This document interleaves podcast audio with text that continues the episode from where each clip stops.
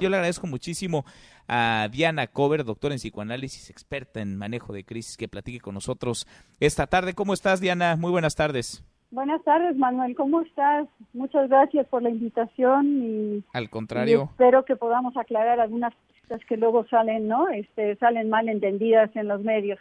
Pues sí, hay muchísimas fake news, hay muchos rumores, también hay mucha incertidumbre y hay mucha gente buscando información para tratar de tranquilizarse, pero creo que en ocasiones se produce el efecto contrario. Diana, ¿cómo manejar la salud emocional en un momento de pandemia, en un momento atípico, inédito como este en el que nos encontramos?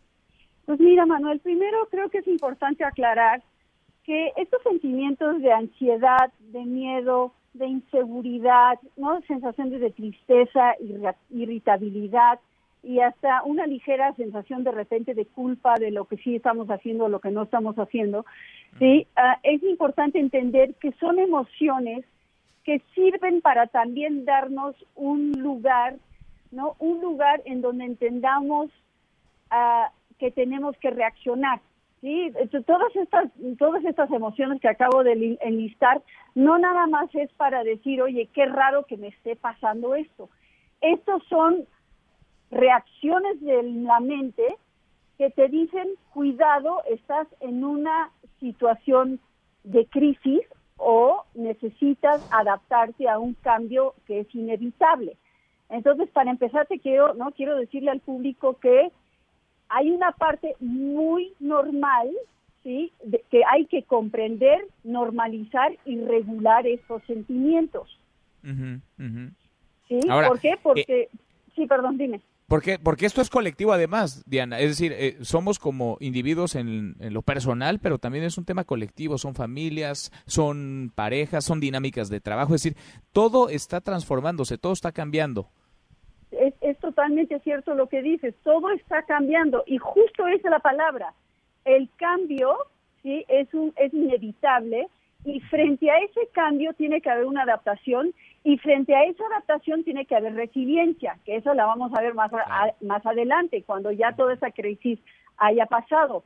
Cómo, cómo vamos a sobrellevar y a, y a encontrar nuevas maneras de podernos adaptar a, la, a, una, a una situación distinta. Pero bueno, también es cierto que si bien todos estos estas emociones que te acabo de mencionar son propios de cada uno de nosotros en diferentes medidas, hay muchas personas en las que esos sentimientos están desbordados, ¿sí? Están desbordados y entonces genera una angustia mucho más allá de lo que puede la persona contener. Y estoy hablando, déjame, ¿no? Te, cuento algunas de ellas, sería una crisis de pánico, depresión, ¿no? Comportamientos compulsivos, como lo que mencionábamos al principio, que puede ser el compulsivamente estar viendo noticia tras noticia tras noticia, que te lleva a una angustia, ¿no? A una angustia ¿no? superior.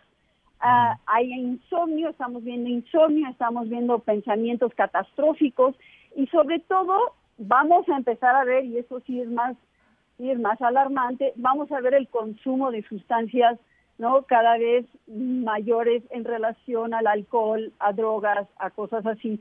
¿Por qué? Porque la gente está con una sensación catastrófica hacia el futuro. Sin duda, es importantísimo tener información clara, pero no exceso de información, ¿no? Información que sea certera, confiable, pero no abrumarnos porque más información no necesariamente implica mejor información. No, no necesariamente, no necesariamente. Yo creo que, y yo me imagino que esto una y otra vez ustedes lo están diciendo en los medios, sí, este, estén muy atentos a fuentes fidedignas que te pueden dar una no información que no no no esté no esté ah, contaminada justo por toda esta parte catastrófica, ¿no? Entonces, bueno, cuando cuando esto sucede, sobre todo en los últimos, vamos, en, en, estos este último enlistado que te doy de emociones, sí, cuando eso ya rebasa, sí es muy importante que uno busque ayuda, ¿no? Busque ayuda uh, con si, si si ya tienes un especialista en salud, pues tienes que buscar a tu especialista. Ahorita la mayoría de los psicólogos, psiquiatras, médicos, muchos están dando psicoterapia en, en, línea, entonces hay que aprovechar esto. Hay algunas empresas, ¿no? Como Te Queremos Escuchar, que, que también están dando uh, terapia en línea, eh, intervenciones en crisis que son muy importantes. Pero ¿qué puede hacer la persona en su casa? ¿Qué es lo que puede hacer la persona para ir mitigando ¿sí? su, su sensación de angustia y de inseguridad? Uh, pues mira, hay que normalizar tus emociones. Hay que normalizarlas.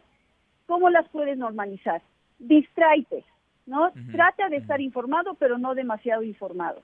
No clavado en eso. ¿Qué es lo que te gusta hacer? Entiendo que la mayoría de nosotros no estamos de vacaciones aún, ¿no? Vamos, todos estamos trabajando desde donde podemos y desde donde, ¿no? Es desde donde, donde este, nos es nos es posible, ¿sí? Y con lo que nos es posible, porque esa es otra.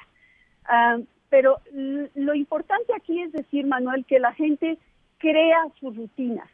No estamos de vacaciones hay que crear rutinas de sueño, ¿no? Este, hay que tener actividad física. Ahora sí que nos regresamos a los casi casi a los videos de Jane Fonda, etcétera, etcétera, para para para poder tener esa actividad física que hay que hacer con horarios, con disciplina todos los días.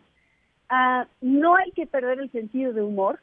Sí, hay gente que puede sentirse como muy aludidos frente a algunos cosas chistosas que va viendo en el Internet ah, sobre que con la catástrofe no se juega, estoy de acuerdo, pero también hay que mantener un sentido de humor. ¿sí? Hasta la gente en los duelos más profundos, de repente tienen que sacudirse y decir, ¿sí? necesito poder mirar la vida desde un lugar distinto. Hay que, claro, es fundamental. Fundamental. Es que, tenemos eh, que rehacer nuestros hábitos, tenemos que acomodarnos, que adaptarnos. Adaptabilidad va a ser una de las características más importantes para sortear esta emergencia, esta contingencia en la que nos encontramos, Diana. Y como bien dices, tratar de de, definir muy bien, de tener muy en claro qué es lo que estamos sintiendo y cómo lo estamos sintiendo. Te propongo, Diana, porque creo que este es un tema que va a dar para muchísimo, que hagamos este ejercicio cada semana, cada viernes, que platiquemos contigo y que nos ayudes a ir acompañando este proceso, a resolver algunas dudas que hay muchísimas en el aire y también a darle un poco de, de certeza, de certidumbre, de claridad a quienes pues están como estamos todos viviendo tiempos inéditos, momentos complicadísimos. Nos dices eh, eh, mucha de la ayuda se está dando ya a través de, terapia en línea, de apoyo psicológico, psiquiátrico, eh, a través de las redes sociales. Platícanos un poco de Te Queremos Escuchar, en dónde se puede acercar la gente, si es que necesita ayuda, si es que necesita expresar alguna emoción, algún sentimiento. Sí, mira, no, en, en tequeremosescuchar.com, sí, es una de las primeras empresas que, vamos, que llevan cuatro años en existencia y que además da intervención en crisis y ah, tenemos paquetes especiales para esta crisis de sesiones de cuatro a seis sesiones que puede ayudar a la gente a que pueda prevenir sobre todo no este trastornos trastornos de depresión trastornos de estrés postraumático mucho más graves a largo plazo.